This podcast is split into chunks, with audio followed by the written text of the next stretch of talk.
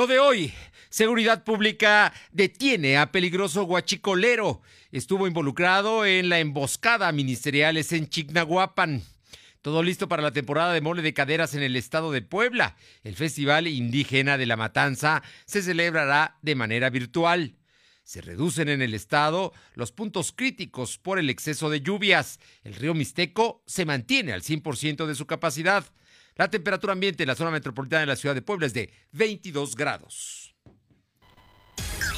Lo de hoy te conecta. Hay bloqueos en el puente internacional. Está pidiendo el apoyo de la policía. Noticias, salud, tecnología, entrevistas, debate, reportajes, tendencias, la mejor información.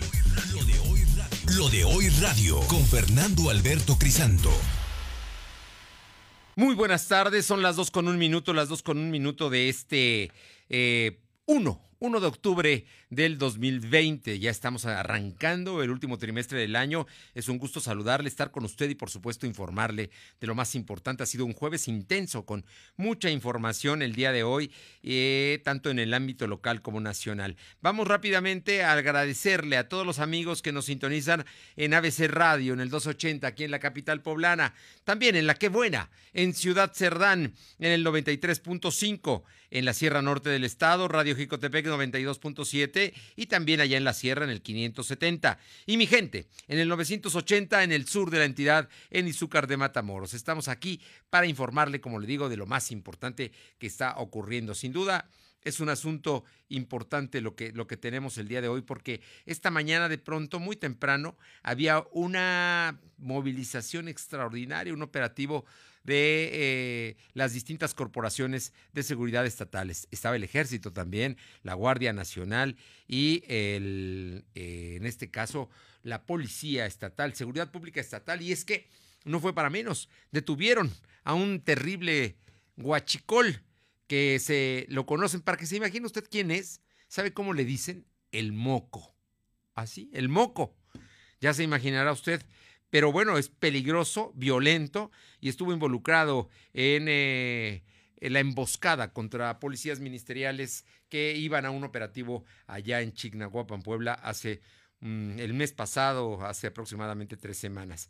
Vamos con mi compañero Silvino Cuate, que tiene todos los detalles de esta información que sin duda es importante y hay que reconocerlo. Así como criticamos a seguridad pública cuando falla, cuando hace este tipo de detenciones, vale la pena también reconocerlo y porque hizo un buen trabajo. Vamos con Silvino, eh, te escuchamos, muy buenas tardes.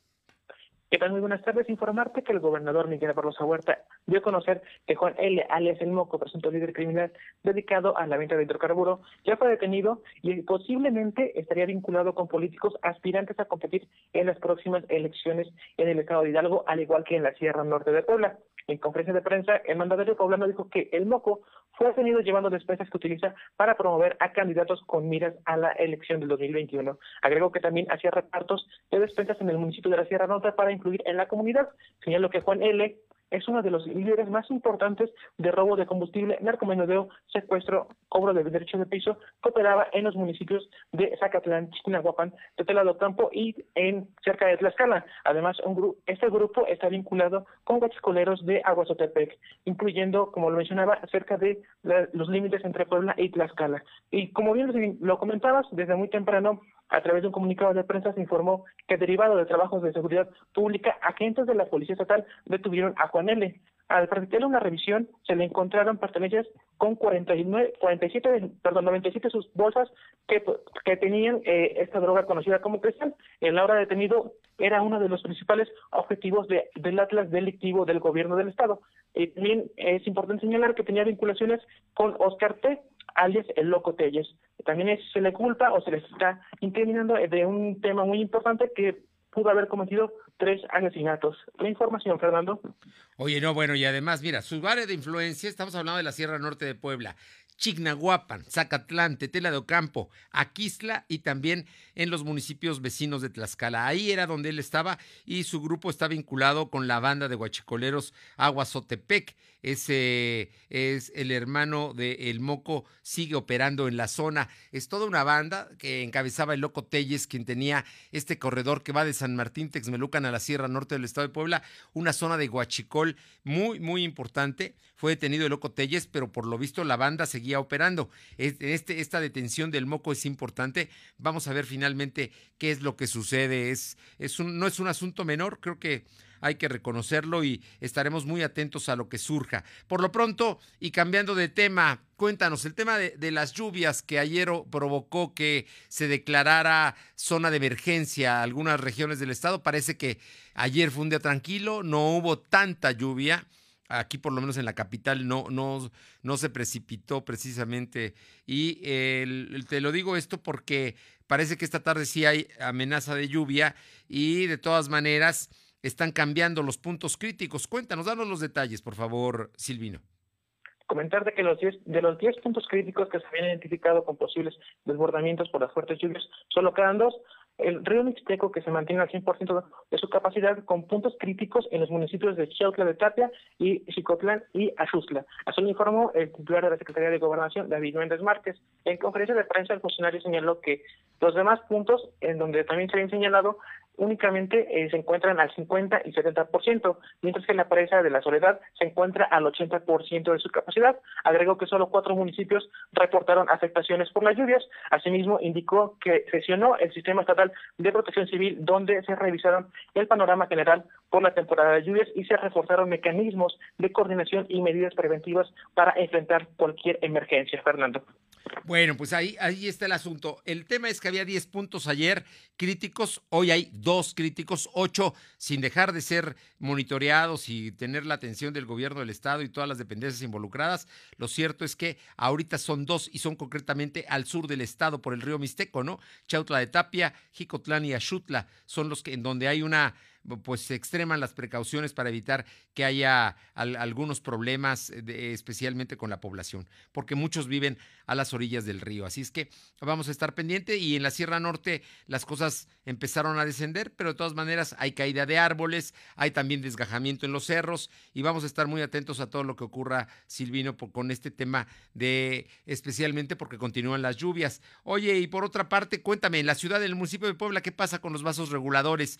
Que muchas veces tiramos la basura ahí y que en las barrancas, que son los vasos reguladores, y bueno, pues lo único que generamos es que se taponen y que no sirvan, precisamente como eso, como vasos reguladores.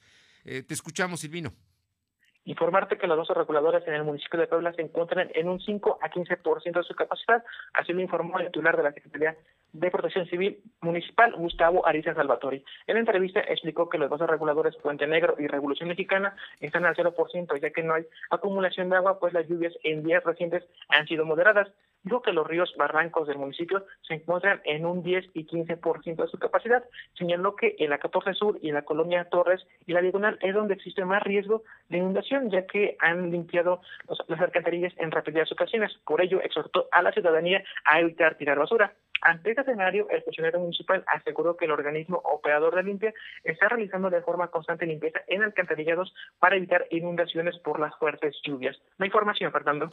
Bueno, estaremos atentos con todo este tema porque las lluvias continuarán por lo pronto en los siguientes días. Así es que hay que estar muy, muy atentos. Empezó octubre, pero las lluvias continúan y ya viene el cordonazo de San Francisco el día 4. Muchas gracias, Silvino. Estamos pendientes. Son las 2 de la tarde con 9 minutos, 2 con 9 minutos. Mi compañera Alma Méndez tiene el reporte de la Comisión Estatal de los Derechos Humanos que hizo, perdón. Ah, es Paula, ah, perdón. Antes, antes de ir con Alma Méndez, vamos con mi compañera Paula Aroche, cierto, porque trae en Atlisco, las lluvias generaron ya problemas en los cultivos. Te escuchamos, Paola, buenas tardes. ¿Qué tal? Muy buenas tardes. Y sí, efectivamente, según lo daba a conocer por los mismos productores y el administrador de la plazuela del productor allá en la zona de Santa Rita, Lorenzo Díaz Ortega, pues informó que debido a estas intensas lluvias que se han registrado en el municipio desde hace ya algunas semanas, en al menos tres comunidades fuertes productoras de flor de cempasúchil se han visto afectada esta misma flor debido a que han sido muy, eh, pues mucha agua la que ha caído en esta zona del municipio de Atlisco. Comentaba el administrador que esperan que en estos próximos días pues ya baje la intensidad de las lluvias debido a que si no es así, pues se puede echar a perder una fuerte producción de flor de cempasúchil. Hay que comentar y recordar a nuestro auditorio que Atlisco es un fuerte productor de esta flor eh, a nivel nacional. Es por ello de la preocupación de los productores por estas intensas lluvias que se han que se han registrado. Eh, por lo menos ayer y este día se ve bastante bien soleado, ya no ha llovido tan fuerte como en pasados días, lo que es sin duda alguna un aliento para los productores. Bueno, hay que estar muy pendiente. Hay que recordar que Puebla, concretamente la zona de Atlisco, es uno de los principales eh, exportadores de flor para mm, una buena parte del país, por lo menos la Ciudad de México, Puebla y el sureste, eh, la, la, la, flor uh, de cempasúchil, la flor de muerto, como la conocemos también, es la que, la que se vende y se produce aquí. Y ahora, bueno, tenemos el problema también de los, de los cementerios que no están abiertos y, en fin, el asunto ha generado problemas, pero hoy los productores tienen el asunto del exceso de agua. Estaremos atentos, Paula, muchas gracias. Buenas tardes. Son las 2 de la tarde con 11 minutos. Vamos ahora sí con mi compañera Alma Méndez para que nos dé el reporte de la Comisión de los Derechos Humanos que emitió una recomendación a la Secretaría de Educación Pública. Buenas tardes, Alma. ¿Qué tal, Fernando? Muy buenas tardes a ti y a la auditoría de lo de hoy. Pues como bien comentas, la Comisión de Derechos Humanos del Estado de Puebla emitió una recomendación al titular de la Secretaría de Educación Pública de Puebla, Melitón Lozano, por la vulneración de los derechos humanos a la seguridad jurídica integral y seguridad personal en agravio de estudiantes del Centro Escolar María Morelos y Pavón. Pidió a la SEP iniciar los procedimientos administrativos correspondientes en contra de los servidores públicos involucrados ante el órgano interno de control de esta dependencia, además de que se otorgue a la a, las agraviadas una compensación económica por la vulneración de sus derechos, lesiones y atención victimológica, incluida la médica y psicológica, que restablezcan su salud física y emocional de las secuelas que fueron provocadas por el motivo de los hechos. Y bueno, eh, al hecho al que nos referimos, eso es un tema que sucedió el 8 de mayo del 2019, donde una alumna agrede con un cúter a sus compañeras de secundaria, fueron a dos, y bueno, pues obviamente fue remitida Ministerio Público, Fernando, la información. Bueno, pero es un asunto en el cual eh, este, este hecho tan lamentable que ocurrió de alguna manera tuvo problemas con, con el centro escolar Morelos, ¿no? Así es, Fernando. Incluso fue un tema, vaya, muy sonado y obviamente pues los papás eh, eh, dijeron que iban a proceder legalmente contra la chica agresora y bueno, pues obviamente hoy, eh, bueno, la Secretaría de Derechos Humanos, vaya, pide que la SEP actúe y obviamente pues se otorgue una compensación a la agraviada por parte de quienes agredieron, por cierto. Pero los maestros y los directivos están involucrados de alguna manera, en tanto no evitaron que esto sucediera, ¿no? Estamos, la recomendación va en este sentido y vamos a estar, vamos a ver qué es lo que resulta de todo ello. Oye, por otra parte, cuéntanos, el tema de el INEGI dio a conocer hoy su encuesta mensual de opinión empresarial. Así es, Fernando, las expectativas empresariales en el sector manufacturero fueron en su mayoría superiores a las de agosto pasado, tras iniciarse la reapertura económica en el marco de la pandemia de coronavirus. Esto así lo comenta el INEGI y bueno, dice que sobresalen las, las de los inventarios de productos terminados con un alza del 1.8%, tanto las de producción como las de exportaciones, y se incrementaron 1.4 puntos las de capacidad de planta utilizada y bueno, pues 0.7 puntos en el mes eh, en cuestión. Y en el sector de la construcción fueron valorables durante el noveno mes de este año frente a las del mes inmediato anterior, las del personal ocupado total, donde fue del 0.7 puntos, eh, y en el sector comercio la apreciación sobre los inventarios de mercancías creció del 2.3 puntos y las de compras netas del 0.2%, mientras que las que se refieren a los ingresos por consignación o comisión registró una caída de 0.4 puntos y la del personal ocupado eh, total fueron de 0.02% en septiembre del presente y bueno, pues así están los eh, los, porcentajes por parte de INEGI, Bueno, por lo menos la percepción es que el tema de las manufacturas sigue subiendo, ¿no? Así es, esto, bueno, pues obviamente tras la apertura por la, eh, eh, vaya, por el tema de la pandemia, Fernando. Por la reactivación económica. Muchísimas gracias. Así es. Son las 2 de la tarde con 14 minutos, 2.14. Lo de hoy es estar bien informado. No te desconectes. En breve regresamos. Regresamos. Banco Azteca siempre contigo. Siempre contigo. Siempre contigo. Así se escucha en todo México Banco Azteca, el banco en más municipios del país. Somos el banco de los mexicanos que lo pueden todo. Siempre contigo. Banco Azteca. Sueñas, decides, logras. He tenido como un miedo muy profundo a, a la soledad. El cristal es la droga que más he amado y más he odiado. Estoy luchando para ya no volver a consumir cristal. Me ha ocasionado el consumo de sustancias fue perder la noción de las cosas que sucedían a mi alrededor. Tuve una recaída en las adicciones muy fuerte y pues casi muero. En el mundo de las drogas no hay final feliz. En el Instituto Electoral del Estado estamos comprometidos con la transparencia. Para brindarte un mejor servicio, ahora contamos con un espacio de consulta ciudadana. También puedes visitarnos en Avenida Aquiles Cerdán 416, en San Felipe Hueyotlipan, o visita el apartado de transparencia en nuestra página de internet.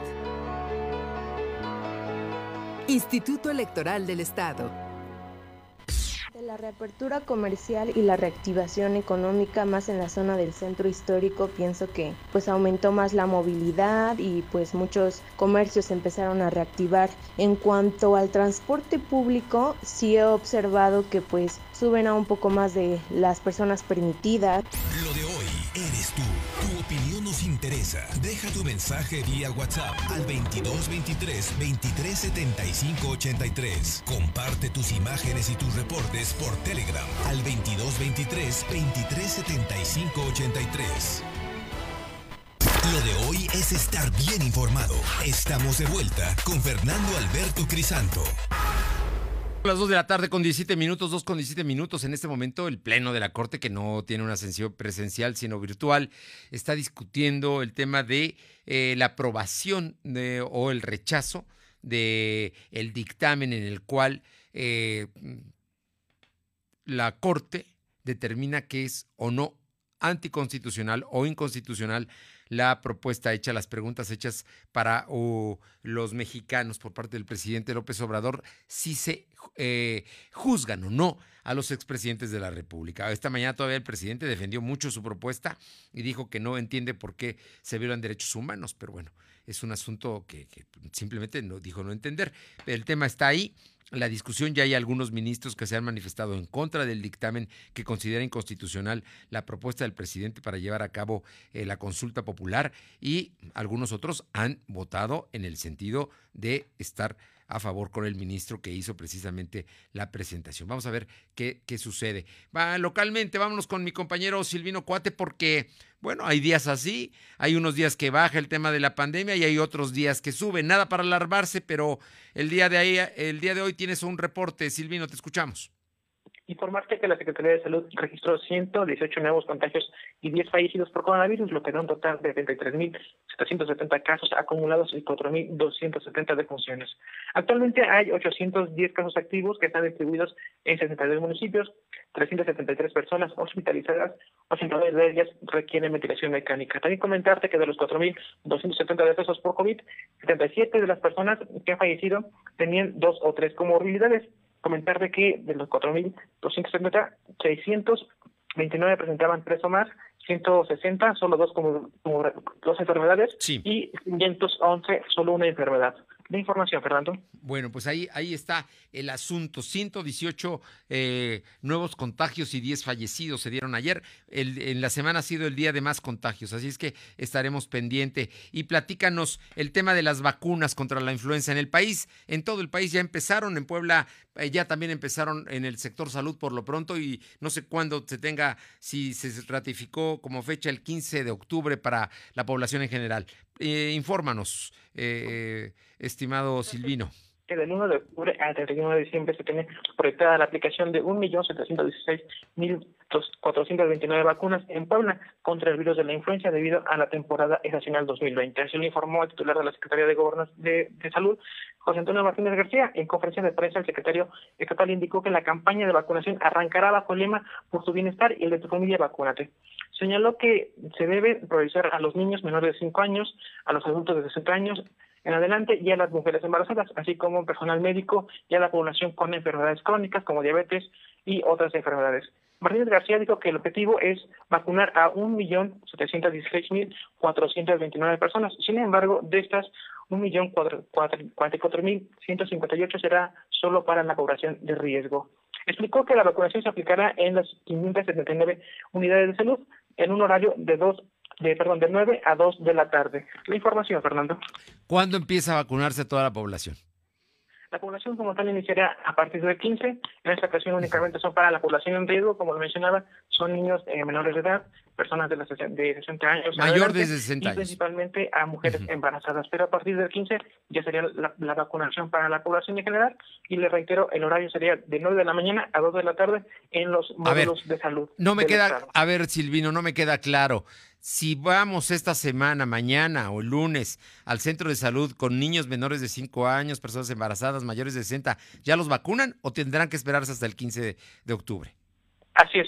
En esta ocasión, en este primer arranque, es únicamente para las personas que se en riesgo, niños, eh, mujeres embarazadas, personas de la tercera edad, únicamente son para ellos y a partir del 15 ya es para la población en general. Bien. Es, o sea que empezó ya ahí también en Puebla la, la campaña de vacunación, ¿no? Con, con, estos, con estas cosas que se distinguen para que la gente sepa claramente qué es lo que puede hacer y para que en sus comunidades, en sus municipios, regiones, vaya al centro de salud, a la clínica del Seguro Social, a la clínica del ISTE, a lo que tengan ahí que sea del sector público. Son gratuitas las vacunas contra la influenza y ya están ahí listas precisamente primero para la gente que tiene alto riesgo y después abierto a todos. Muchas gracias.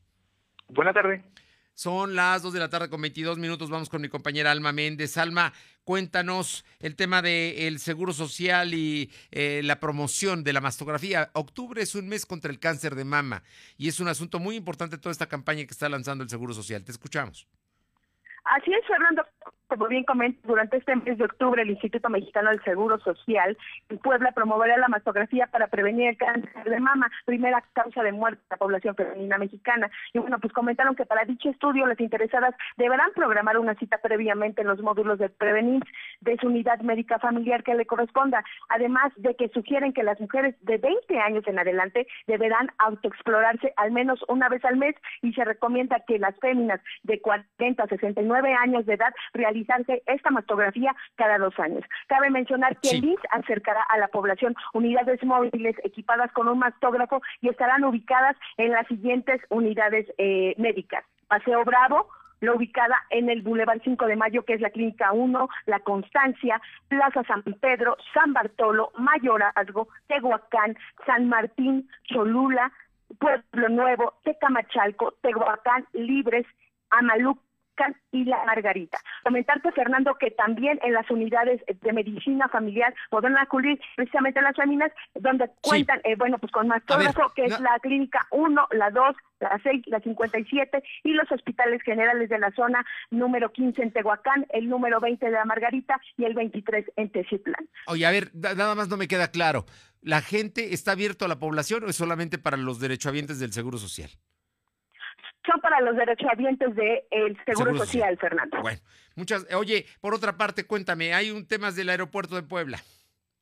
Así es, Fernando, comentar que eh, ante la pandemia por coronavirus, el aeropuerto de Puebla, hermano, está trabajando al 50% y reportó que la atención de pasajeros fue de eh, 231.724 pasajeros de enero a agosto del 2020. Y bueno, pues comentarte que eh, está funcionando con tres aerolíneas como es Volaris, Viva Aerobus, United Airlines y la atención, eh, bueno, pues es a, todos estos pasajeros. Y bueno, comentarte que existen destinos a Tijuana y Cancún por Volaris y bueno, eh, eh, son eh, de 12 a 6 frecuencias a la semana y Viva Aerobús eh, con rutas a Monterrey, Cancún y Guadalajara y bueno, pues Aerolines eh, tiene una un destino internacional a Houston. Comentarte que del 29 al del 29 de agosto al 19 de septiembre el aeropuerto también ha realizado cinco vuelos de repatriación de connacionales por parte del Instituto Nacional de Migración en los que se han transportado 702 y bueno, pues han sido provenientes del Laredo, Texas, acción que ha contado con la participación de Sanidad Internacional, Aduana y la CENASICA. La información, Fernando. Oye, ¿qué vuelo es el que sale a Houston? ¿De qué línea? Es de eh, International eh, Airlines. Airlines, ajá, de American Airlines o de, o de qué línea. Es que no me queda claro. ¿Internacional así? Así es, así es. Esa va eh, a Houston. Bueno, es una oye, a la y semana. breve dime, ¿qué pasa con la Cámara de la Industria Restaurantera?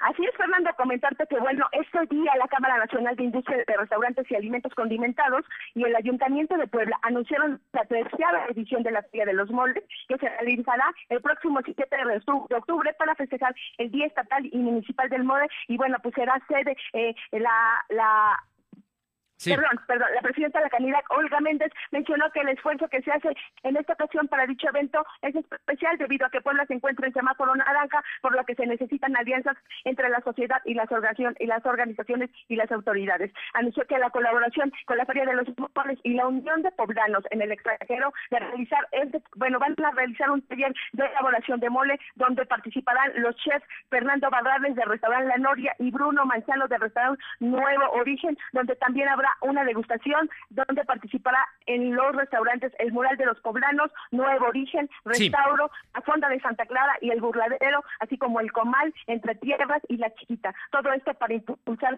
el turismo y obviamente eh, pues la reactivación económica, ¿Qué, Fernando. qué mole se va a servir? ¿Es el mole poblano o, o varios moles? Son varios moles, Fernando, pero obviamente pues es eh, Puebla es la sede del el mole poblano que también estará dentro de esta feria. Es la Feria del Mole, el próximo 7 de octubre. Muchas gracias. Seguimos al pendiente. Vamos con mi compañera Aure Navarro para que nos informe, porque hay diputados federales que están en contra. De, en este momento, por cierto, se están preparando en la Cámara de Diputados para votar el asunto de la el desaparición de los fideicomisos. Pero algunos poblanos dicen que no, eh, votarán en contra. Te escuchamos, Aure. Efectivamente, Fernando, los diputados federales de los distritos de Tepeaca, Edgar Guzmán Valdés y de Zacatlán Mayela Gómez Maldonado coincidieron y están en contra de la desaparición de 109 fideicomisos. Guzmán Valdés mencionó que esta determinación del gobierno federal tendría que ser reconsiderada a fin de no extinguir aquellos fideicomisos que en el caso de Puebla pues han sido de gran ayuda como el Fondo de Desarrollo Metropolitano y el Fondo de Desastres Naturales conocido como FONDEM. Por su parte, Mayela Gómez Maldonado señaló que su postura en contra pues en función de que este dictamen presenta varias, eh, bueno, algunas lagunas informativas, como el no mencionar cómo se va a transparentar el recurso ni para qué va a servir, Fernando. Bueno, pues ahí está, ahí está el tema. Vamos a ver qué es finalmente lo que resul- resulte, pero todo parece indicar que los diputados de Morena van a votar y a sacar adelante esta propuesta del presidente que hoy la defendió y dijo que no se le va a quitar dinero ni a los científicos, ni a los artistas, ni a nadie. Simple y sencillamente se va a acabar con la burocracia. Es lo que dijo el presidente López Obrador para justificar que desaparezcan los fideicomisos. Oye, y por otra parte, eh, la presidenta de la Cámara, Comisión Inspectora del Congreso dice que no es eh, eh, maniobra política contra la presidenta municipal de Puebla, Claudia Rivera, su comparecencia, ¿no? Más bien, pues dice que no es, pero parece. Te escuchamos. Así es, Fernando, la diputada presidenta de la Comisión Inspectora en el Congreso local, Olga Lucía Romero García Crespo, aclaró que la comparecencia de la alcaldesa Claudia Rivera Vivanco no es para fiscalizar los recursos del Ayuntamiento de Puebla, sino para poder determinar en base a lo que rinda la edil, si es que asiste precisamente a su cita ya programada, si el Poder Legislativo promueve o no una auditoría específica. Lo anterior fue expuesto luego de que el consejero jurídico del Ayuntamiento de Puebla, Damián Romero, confirmara que llegó pues ya la notificación del Congreso local para que Rivera Vivanco comparezca el próximo 5 de octubre a las 10 de la mañana, como lo habíamos adelantado el día de ayer, procedimiento que dijo el jurídico, pues él lo calificó como que es irregular. Romero señaló, señaló que la intención de que el edil de Juntos Haremos Historia comparezca ante el Congreso local es porque la comisión que preside no solo han llegado quejas ciudadanas, sino también de organismos y actores políticos, de los Sí. cuales no mencionó su identidad, pero Bien. quien dijo, pues han hecho el mismo juicio sobre cinco aparentes irregularidades en el uso de los recursos públicos, Fernando. Aunque esas irregularidades no obedecen a una auditoría, obedecen más bien a denuncias públicas a través de medios de comunicación. Muchas gracias. Gracias, buenas tardes. Vamos al tema con mi compañera Luz María Sayas, porque el Festival de Tehuacán del Mole de Caderas, la matanza continúa, pero el festival no se va a llevar a cabo como tradicionalmente, sino va a ser transmitido de manera virtual. Te escuchamos, Luzma. Hola, ¿Qué tal, Fernando? Muy buenas tardes para ti, para ti, nuestros amigos de lo de hoy. Bueno, te comento que aquí en Tehuacán, Puebla, este próximo 15 de octubre se llevará a cabo el, de manera virtual el Festival Étnico de la Mar de la matanza de manera virtual del tradicional mole de caderas que se realiza cada año. Dicho evento es parte del patrimonio cultural de Tehuacán desde el 2004, pero en esta ocasión será de manera diferente y se llevará a cabo en una centro de este municipio que se encuentra en óptimas condiciones para realizar esta actividad. Claro que se llevará a cabo. Tenemos, tenemos problemas con tu comunicación. Te, no, más tarde te llamamos. No se escucha bien. Gracias. Nos estaba comentando Luz María Sayas que sí se va a llevar a cabo el festival, pero va a ser de manera virtual. Vamos con Silvino Cuate para que nos cuente, porque ¿no, no, no se encuentra Silvino? No. Ah, a ver, le comento, porque hoy, el día de hoy, el gobernador del estado dijo que, que, se suspende el Festival del Mole de Caderas en Tehuacán por la emergencia sanitaria. Este platillo se con, eh, continuará degustando en los restaurantes con todas las medidas de seguridad, informó el gobernador Barbosa. En conferencia de prensa, el mandatario indicó que en Tehuacán no podrá haber eh, precisamente lo que nos comentaba Luz María, reuniones masivas, ya que se deben respetar de manera estricta las recomendaciones de la Secretaría de Salud. Será en condiciones diferentes, eh, pero eh, allá en Tehuacán podrá no haber festival, pero sí mole de caderas. Porque pues podrá no haber una reunión masiva de personas como la que año con año se hacen para iniciar la matanza, porque será muy riesgoso eh, llevar a cabo esta reunión, reunir a miles de personas en esas condiciones de restricción que nosotros hemos propuesto y que la sociedad ha asumido es lamentable que no haya festival por cuestiones de prevención, dijo hoy el gobernador Barbosa, que por cierto es de la región de Tehuacán y es un degustador del mole de caderas, así es que está advirtiendo que no habrá festival, pero que sí habrá mole de caderas. Son las 2 de la tarde con 31 minutos. Lo de hoy es estar bien informado. No te desconectes. En breve regresamos. Regresamos. De hoy radio, con Fernando Alberto Crisanto. La información y tendencias que debes conocer. De lunes a viernes, de 2 a 3 de la tarde, por esta frecuencia. O por internet, www.lodehoy.com.mx.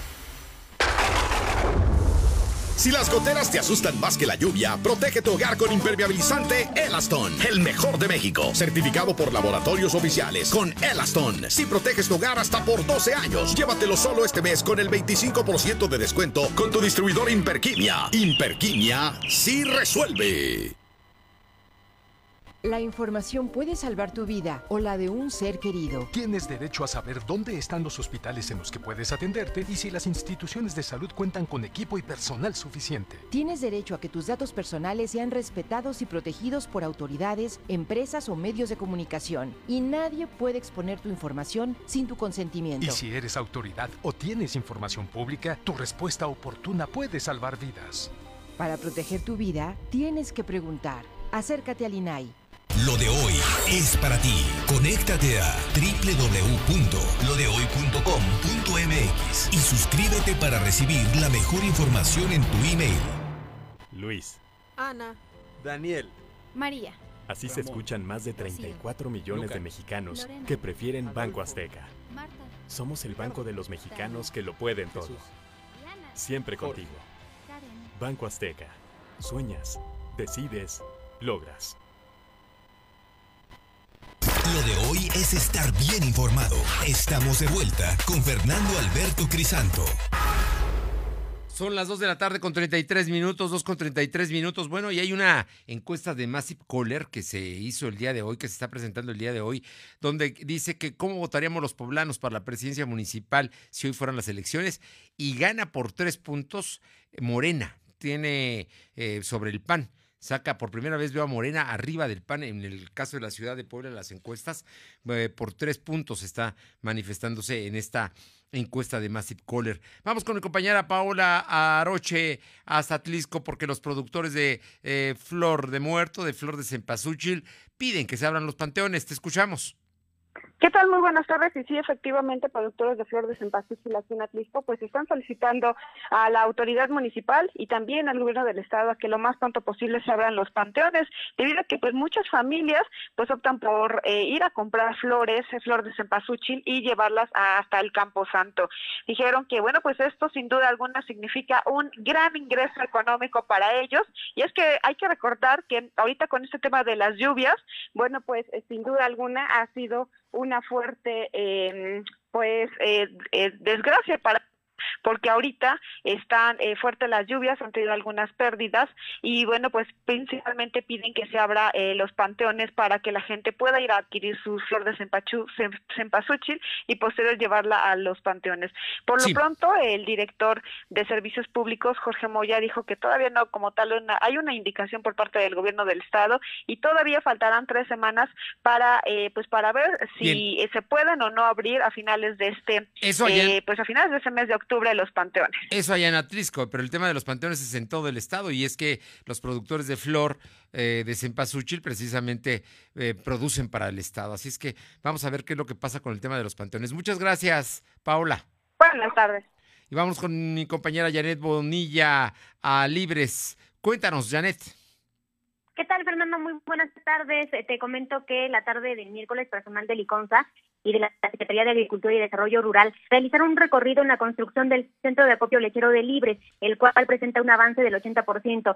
En meses anteriores, la titular de la Secretaría de Desarrollo Rural, Ana Laura Altamirano Pérez, signó un convenio con Seguridad Alimentaria Mexicana para la construcción de tres centros de acopio uno es en el municipio de Libres, el otro en Huejotzingo y uno más en Texmachalco. La construcción del centro de acopio Libres brindará apoyo a pequeños productores del municipio y de toda la región aledaña, considerando que se han destinado 14 millones de pesos para proyectos de desarrollo territorial. También el gerente general de Liconza, Hugo Cantellano Gutiérrez, comentó que Libres fue elegido debido al gran número de productores de leche con los que cuenta esta región.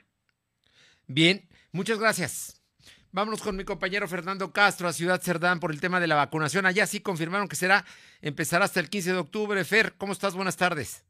Hola, ¿qué tal, Fernando? Te saludo a ti al auditorio para informar que será el 15 de octubre cuando se inicie con la aplicación de vacuna contra la influenza estacional.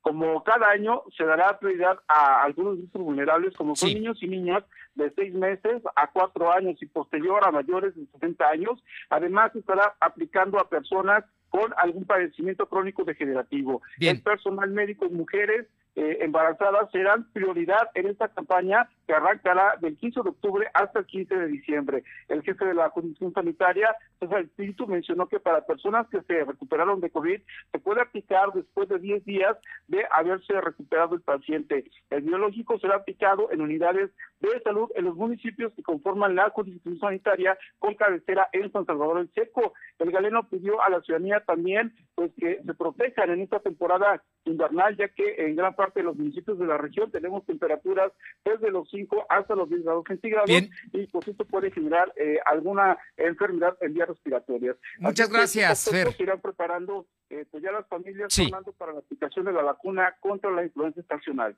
Gracias. Buenas tardes. Y vamos hasta San Martín Texmelucan con mi compañera Carolina Galindo que tiene información. Caro, te escuchamos. Buenas tardes. Decirte que este día este, artesanos dedicados a la elaboración de pirotecnia decidieron tomar las casetas del Arco Norte a la altura de San Martín Texmelucan para poder recabar eh, pues algunos recursos. Esto luego de que por la pandemia se quedaran sin recursos. Decirte que solamente llegó la Guardia Nacional, dialogó con ellos y finalmente se retiraron para continuar su viaje. Y también en la zona de San Baltasar Temaxcalaje, en el municipio de Texmelucan, pues se registró el robo a la biblioteca de esta comunidad. Decirte que se llevaron los escritorios de metal y algunos anaqueles. Ya se interpuso la denuncia correspondiente. Eso es lo que ocurre en San Martín, Fernando. Oye, ¿y en Santana Chalmimilulco? Hubo, hubo el día de hoy, fue ultimado un hombre en las calles, ¿no? De, esta junta auxiliar, una gran junta auxiliar precisamente de Huejotzingo. Bueno, bueno, parece que se cortó la llamada con mi compañera Carolina Galindo, que estaba ya en la región de San Martín Texmelucan. ¿La tenemos al aire? Buenas tardes, ¿ahí me escuchas? Ahí te escucho, te escucho. Es que platicábamos de lo de Santana Chalmimilulco, Carolina. Ah, también comentarte, Fernando, que durante la noche de ayer se registró el asesinato de un hombre de aproximadamente 28 años de edad. Su cuerpo fue encontrado en la calle Chapultepec y la Junta Auxiliar de Santana, Xermimilulco, en Huejotzingo. Las autoridades ya están investigando este incidente. Muy bien, muchas gracias. Eh, por otra parte, son las 2 de la tarde con 38 minutos. Uriel Mendoza, nuestro corresponsal en la Mixteca, nos informa que fue a través de protestas que transportistas de Izúcar de Matamoros recibieron al nuevo delegado de Movilidad y Transporte, eh, Jesús Segura Vázquez, quien en su primer día de labores arrancó un operativo a fin de detener a las unidades irregulares en distintos puntos de la ciudad. Todo ello derivado de la detención de varios de sus compañeros, por lo que cerraron una de las principales avenidas de acceso a Izúcar de Matamoros en, rechazo al operativo implementado por la Secretaría de Movilidad en coordinación con la Guardia Nacional, de quienes señalan que los amedrentaron a los transportistas establecidos. Eh, Manuel Pérez y Pérez, representante de la Ruta Urbana 1, pidió frente a la dependencia estatal retirar a las unidades pirata y no afectar a quienes han realizado los debidos procesos para mantener su mm, transporte en regla y que se, eh, pues, que ellos se les respete, por lo menos, ¿no? Es lo que están pidiendo los transportistas. Vamos a los deportes, Paco Herrera. Lo de hoy es pasión y la pasión está en juego. Paco, ¿qué tal? Muy buenas tardes. Yo no sé tú, pero yo sí me dormí en el México-Guatemala. Fernando, sí, la verdad un partido muy muy poco entretenido. Bueno, también realmente este era un partido para que el Tata Martino probara jugadores. Sabemos que el rival entró de última hora, así que tampoco realmente ofrecieron un buen espectáculo en la cancha del Azteca. Eh, goles de Henry Martín, Orbelín Pineda y Sebastián Córdoba. Creo que lo mejor del funcionamiento del tricolor fue Sebastián Córdoba, que no va a ser parte de la gira europea. Y bueno, aprovechó la oportunidad del americanista para que, para que Martino le eche una mirada y quizá lo considere para futuras convocatorias. Pero hay poco realmente que decir, salvo que después de 10 meses de ausencia, México regresó con una victoria. Bien, vamos a estar pendientes de qué le pasa a la selección mexicana. Algunos seleccionados ya se fueron a Holanda porque juegan la próxima semana. Oye, y háblanos de los grupos de la Champions, Paco. Bueno, pues eh, se realizó el sorteo para los grupos de la Champions y hay, hay cosas interesantes. Por ejemplo, Atlético de Madrid en el grupo A va a tener como rival al Bayern Múnich, al campeón, además de Lokomotiv y el Red Bull de Salzburgo. En el grupo B, el Inter de Milán, que cerró muy bien la, como subcampeón de Italia y subcampeón de la Europa League, se va a enfrentar al Real Madrid, además del Shakhtar y Borussia Mönchengladbach, pero realmente el duelo que acapara todas las miradas desde ahora, que van a ser dos partidos porque esto es a ida y vuelta, es el, el que se va a dar en el grupo G, donde Barcelona, se va a enfrentar a la Juventus de Turín. Y esto va a revivir aquel duelo que se ha vuelto clásico en Europa entre Cristiano Ronaldo y Lionel Messi. Muy bien. Bueno, pues ahí está entonces este, este asunto. Vamos a ver, este va a ser un gran, una gran partido, ¿no? Entre el Barça y la Juve. Así es, Fernando. Realmente, realmente va a ser una, un, duelo interesante. Bueno, sabemos que estos dos son los grandes goleadores de Europa en los últimos años. Y por último, también a la par del sorteo, esto ya era una formalidad, ya sabía que iba a ser así, pero se le entregó el reconocimiento a Robert Lewandowski como mejor jugador de la temporada en Europa. Sabemos que fue goleador del equipo campeón y fue la estrella del Bayern Múnich que, que arrasó con esta última Champions. Nada que nada nada que, que no se supiera, ¿no? Yo creo que ya el tema estaba muy cantado sí, realmente no hubo sorpresa como en, como en otras ocasiones que sí sucede, que bueno, hay dos o tres jugadores que, estuvieron muy parejos. Muy bien, por cierto, abro un paréntesis a la información deportiva, le digo que en este momento se acaba de confirmar que es constitucional y que va adelante el tema de la consulta para juzgar a los expresidentes de México. Carlos Salinas, Ernesto Cedillo, Vicente Fox, está también Felipe Calderón y eh, Enrique Peña Nieto. Así es que sí es constitucional, con seis votos de ministros dividida, la Corte está dando a conocer esta decisión que se acaba de tomar y que pues va a la consulta para enjuiciar a los expresidentes. La Suprema Corte la declara constitucional la propuesta del presidente López Obrador. Oye, cierro el paréntesis de esta información general y terminamos con los deportes. Cuéntanos, los Lakers, ayer un gran partido. Sí, bueno, los Lakers 116 a 98 le ganaron al hit de Miami. LeBron James lució como siempre. Bueno, este es, es impresionante lo de LeBron James. Ha estado en tres equipos, en Miami, en Cleveland y ahora con los Lakers, en los últimos 12 años ha llegado a 10 finales de la NBA. Entonces, bueno, dicen que es el jugador más destacado desde Michael Jordan, pero ayer el estrella no fue él, ayer el estrella fue un jugador más joven, Anthony Davis, y por el lado de Miami, desgraciadamente sufrieron lesiones, Jimmy Butler, su estrella, se lastimó, Goran Dragic también tuvo algunos problemas, entonces bueno, el equipo se vio diezmado, pero creo que va a ser una gran serie, ¿eh? y creo que en el próximo partido Miami va a dar pelea. Bueno, ya nada más yo comento que en los playoffs de las grandes ligas, los Yankees se siguen mostrando como un gran equipo y vamos a ver, avanzan en los playoffs. Muchas gracias, Paco. Hasta mañana, Fernando. Hasta mañana, son las 2.44. Lo de hoy es estar bien informado. No te desconectes. En breve regresamos. Regresamos.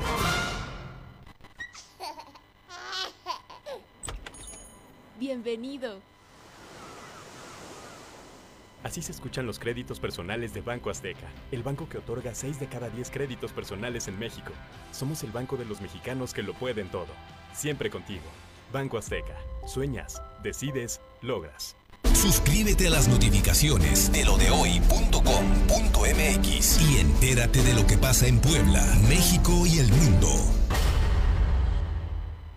Mensaje exclusivo a los clientes y ahorradores de Banco Ahorro FAMSA. Derivado del inicio de la liquidación de Banco Ahorro FAMSA, el IPAP pone a tu disposición un apartado sobre este proceso en su portal de internet. Ingresa a www.go.mx diagonal IPAP, donde hallarás la imagen destacada del sitio. Da clic en continuar leyendo. Bienvenido. Aquí encontrarás la información que requieres si eres ahorrador o tienes algún crédito con Banco Ahorro FAMSA. Para más información, llama al 5571 000000 o visita nuestras redes sociales. Gobierno de México. Búscanos en redes sociales como arroba LDH Noticias. Azul como el color de mi playera de fútbol favorita. Beige como el oso que me regalaste. Rosa como mis zapatos. Combina los colores que quieras. Ahora es más fácil. Llegó a Comex la promoción Color Gratis. Llévate dos colores y el tercero te lo regalamos. Es gratis. Atrévete y date color. Color gratis. Solo en Comex. Promoción válida en tiendas Comex participantes. Consulta promoción y productos participantes en tienda. No aplica con otras promociones. Es estar bien informado. Estamos de vuelta con Fernando Alberto Crisanto.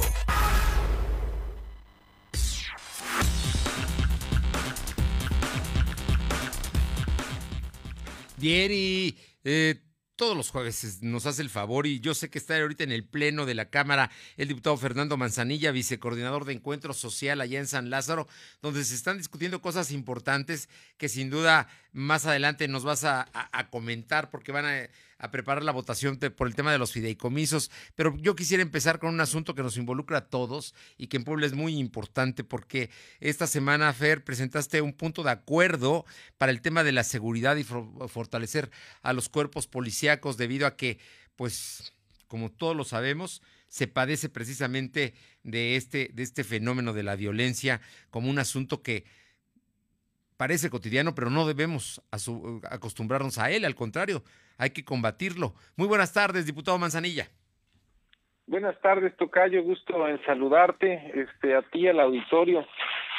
Efectivamente, eh, eh, pues el asunto de la pandemia, lo que ha estado generando, lo hemos platicado aquí en distintos momentos, pues es que la crisis de salud pública está enfermando a la economía y eso a su vez está eh, eh, generando condiciones pues para que empeore la, la seguridad, para que tengamos mayores niveles de incidencia delictiva en absolutamente todas las crisis económicas, Tocayo, que hemos tenido en el país. Siempre aumenta eh, eh, el, asunto de la inseguridad y en este caso, pues que será la crisis más profunda en términos económicos desde hace muchas décadas, pues eh, esto será seguramente peor. Eh, mm, yo eh, he venido eh, pues destacando y comentando que se está viviendo un incremento inusitado en los robos eh, al transporte público. Muchos de, usuarios están denunciando incrementos en los asaltos en diferentes rutas eh, de la capital, de la zona conurbada, del interior del estado. Vemos que se suben eh, videos a las redes sociales eh, respecto a robos que se llevan a cabo. La gente incluso está llevando ya hasta dos celulares. A mí me reportan después en redes sociales uno que es el que utilizan, otro por si lo roban. Están eh, cargando ya eh, eh, gas pimienta, eh, cuchillos, en fin. una serie de cosas que eh, son el reflejo de este incremento que estamos viendo, por ejemplo, en, el caso del transporte público. Eh, estamos viendo también, y eso a nivel nacional, también en un aumento en los asaltos al transporte de carga, según algunos estudios recientes que he estado leyendo y revisando, estudiando. Durante los últimos meses del confinamiento, los cárteles de la droga, indican estos estudios, han visto mermadas sus operaciones y por lo tanto, pues bueno, también sus ingresos. Y para recuperar estas pérdidas, los grupos delincuenciales lo que están haciendo es diversificar su acción delictiva y particularmente muchos de ellos lo están haciendo en el robo a transporte de carga. Y Puebla, bueno, pues es uno de los estados a nivel nacional, de los primeros niveles, de los primeros lugares a nivel nacional en materia de robo a autotransporte de carga. Eh, eh, eh, hay que comentar que ahora que nos llegó, relacionado con todo este mismo tema, ahora que nos llega el proyecto de presupuesto de egresos de la federación, la, el gobierno federal nos está proponiendo o está proponiendo recortar o eliminar, digamos, no recortar, eliminar por completo un fondo que se llama el Fondo para el Fortalecimiento del Desempeño en Materia de Seguridad eh, Pública. Es el llamado Fortaseg. Y este fondo es un fondo justamente que está orientado a fortalecer a las policías locales, particularmente municipales, a dotarlos de recursos para que les puedan pagar mejor, para que puedan tener mejor equipamiento, más profesionalización, mejor capacitación. Y en el presupuesto que nosotros recibimos ahora, en el proyecto de presupuesto, no vienen recursos para eso.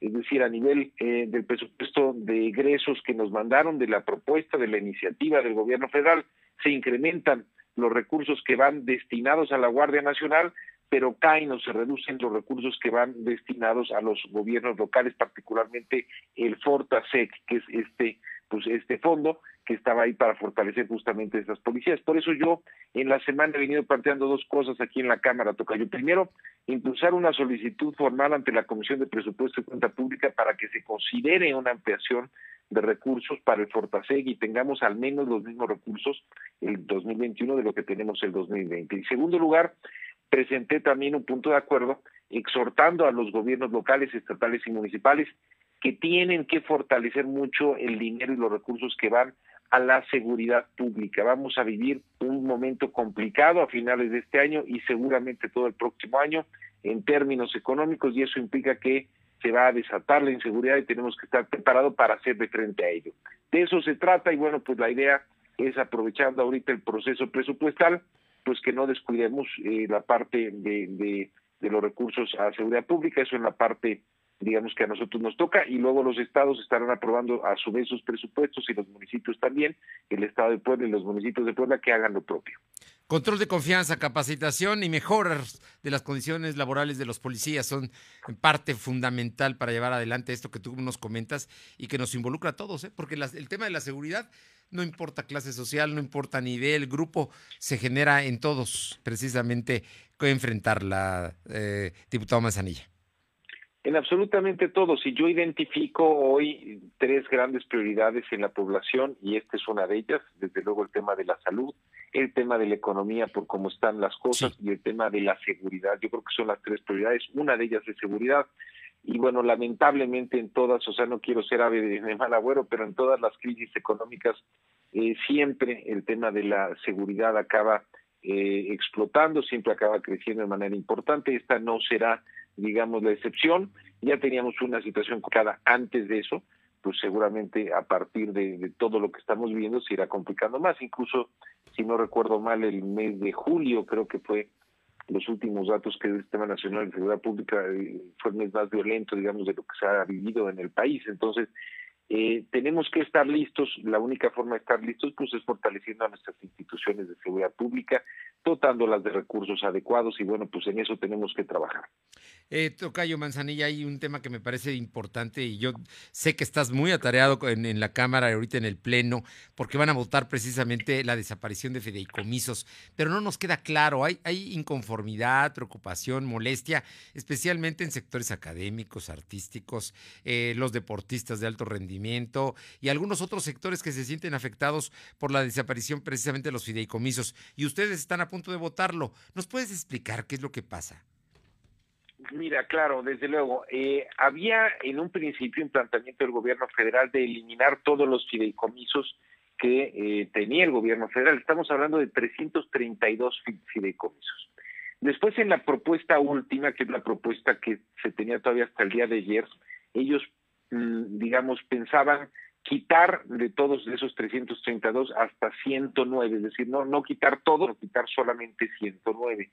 Y ya eh, que representaban más o menos 68 mil millones de pesos. Y después, ya más noche, eh, redujeron esa petición o esa, ese propósito, esa intención a quitar 44, 44 fideicomisos que representan 36 mil millones de pesos.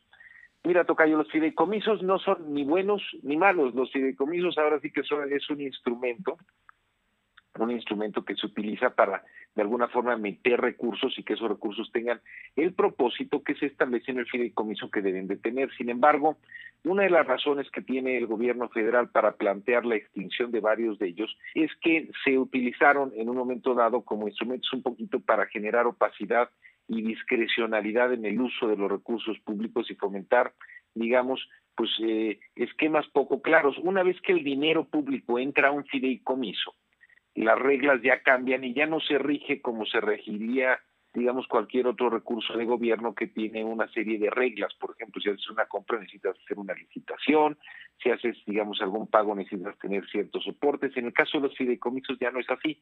Pareciera ser que los meten y se convierten un poquito en una caja negra. Y bueno, la intención y por eso la idea de, eliminar, repito, ya no todos, porque ese fue el planteamiento inicial hace muchos meses, eliminar los 332, luego ayer querían eliminar 109, luego ahora ya van en 44, es que se tenga más transparencia y rendición de cuentas. Eh, ahora, los fideicomisos, eliminarlos no significa necesariamente que desaparezcan las obligaciones legales que tiene el gobierno o que desaparezcan los apoyos. Y por eso nosotros hemos planteado, y vamos a ver al final, porque habrá en esto reservas que se tendrán que este, eh, votar también, nosotros lo que estamos planteando es que pueda quedar muy claro que si el propósito, bueno, pues es, eh, digamos, que no estén eh, como en esta especie de caja negra, que regresen al, al, propio gobierno federal, pero que se etiqueten los recursos. Es decir, si hay recursos, pensemos, el FONDEN es uno de ellos, el Fondo de Desastres Naturales. ese fondo es un fondo al que recurren, digamos, los estados cuando hay un desastre natural y les da ayuda de emergencia. Si ese, digamos, dinero ya no está en un fideicomiso, sino en un área de la Secretaría de Gobernación, por ejemplo, que es quien maneja eso, u otra dependencia, pero pensemos que es gobernación hoy en día, este, y ya el gobierno del estado de Puebla tiene un desastre, ya se hacía la ventanilla de gobernación y ahora no es fideicomiso, sino es directamente la Secretaría, yo no le veo problema, pero sí tenemos que estar muy claros, y es parte de lo que nosotros queremos que, que se establezca en las reservas, que el recurso quede perfectamente etiquetado para los propósitos originales. Y bueno, pues eso es lo que vamos a estar votando. Sí. Eh, te diría que una gran ventaja que tenemos pues es que no está ya esta intención que sí había de eliminar a todos. O sea, eso me parece pues que no tiene mucho sentido porque pues no todos los fideicomisos son malos. Eh, eh, digamos, depende del uso que le dé uno. Este, hoy ya están planteando eliminar a algunos eh, eh, pero bueno, que se eliminen y si se eliminan es porque esos recursos quedan etiquetados para el tipo de apoyo que había, por ejemplo, este ciencia y tecnología, si fuera por el ejemplo, caso, o el tema de, de los investigadores. o el tema de desastres naturales. Oye, en el caso, por ejemplo, te lo digo porque aquí en Puebla pues hay una gran comunidad eh, científica en las distintas instituciones de educación superior y ellos eh, temen que les quiten los recursos que son como sobresueldos, son ingresos extraordinarios que a ellos les permiten pues obviamente ejercer su función. Eh, los recursos continúan, pero no será a través de fideicomisos. ¿Estaríamos entendiendo más o menos qué es lo que pretenden los diputados? Sí, ese es, ese es, eso es lo que tenemos que lograr y lo que se tiene que votar. En el dictamen que votó la Comisión de Presupuesto, digamos, llegaron a mencionar en el caso de algunos de estos fideicomisos que se utilizarían esos recursos una vez regresados a la tesorería de la Federación para los mismos propósitos, pero nosotros estamos planteando en las reservas que se, pues ahora sí que se aclare de manera mucho más específica que el dinero quede etiquetado para los mismos propósitos. Eso es lo que nosotros estaríamos buscando. Es decir, en lo general, yo estoy de acuerdo con, con propuesta, pero en lo particular, si yo quisiera y el grupo parlamentario está buscando a que se etiqueten ciertos recursos, te pongo el ejemplo. En algunos, para algunos casos sí lo está mencionando, para otros no. En el caso de desastres naturales no menciona nada. Entonces, decir, para el caso de desastres naturales, para el caso de ciencia y tecnología, para el caso de algunos apoyos agrícolas, para el caso de deportistas, para el caso de periodistas. Estamos metiendo como unas cinco o seis reservas. Para todos esos casos tiene que quedar perfectamente claro que los recursos saldrán del fideicomiso, pero se utilizarían para el mismo propósito. Eso es lo que nosotros estamos proponiendo en las reservas que se discutirán en un rato más, Elena pues es un día importante e intenso de actividad en la Cámara de Diputados. Y como siempre, Fernando Manzanilla, vicecoordinador de Encuentro Social, muchísimas gracias por estos minutos y pues ya estaremos platicando en su momento de, de qué, qué es lo que se decide, pero son días cruciales en el futuro del país en temas económicos y presupuestales. Efectivamente, efectivamente es, eh, son varias cosas que van a ir sucediendo y desde luego antes del 15 de diciembre, de noviembre, perdón, o el 15 de noviembre tendrá que quedar ya perfectamente este aprobado el proyecto de presupuesto de egresos y bueno, aquí te iremos platicando y comentando a ti al auditorio cómo está todo. Gracias, eh, diputado Manzanilla, por estos minutos. Un fuerte abrazo, Tocayo. Abrazo a ti, Tocayo, también al auditorio. Bien, y Terminamos este 1 de octubre. Muchas gracias por haber estado con nosotros. Quédese en las distintas frecuencias de radio. Regresamos mañana en punto de las 2. Lo de hoy radio. Por lo pronto, buena tarde, buen provecho. Gracias. Fernando Alberto Crisanto te presentó Lo de hoy radio. Lo de hoy radio.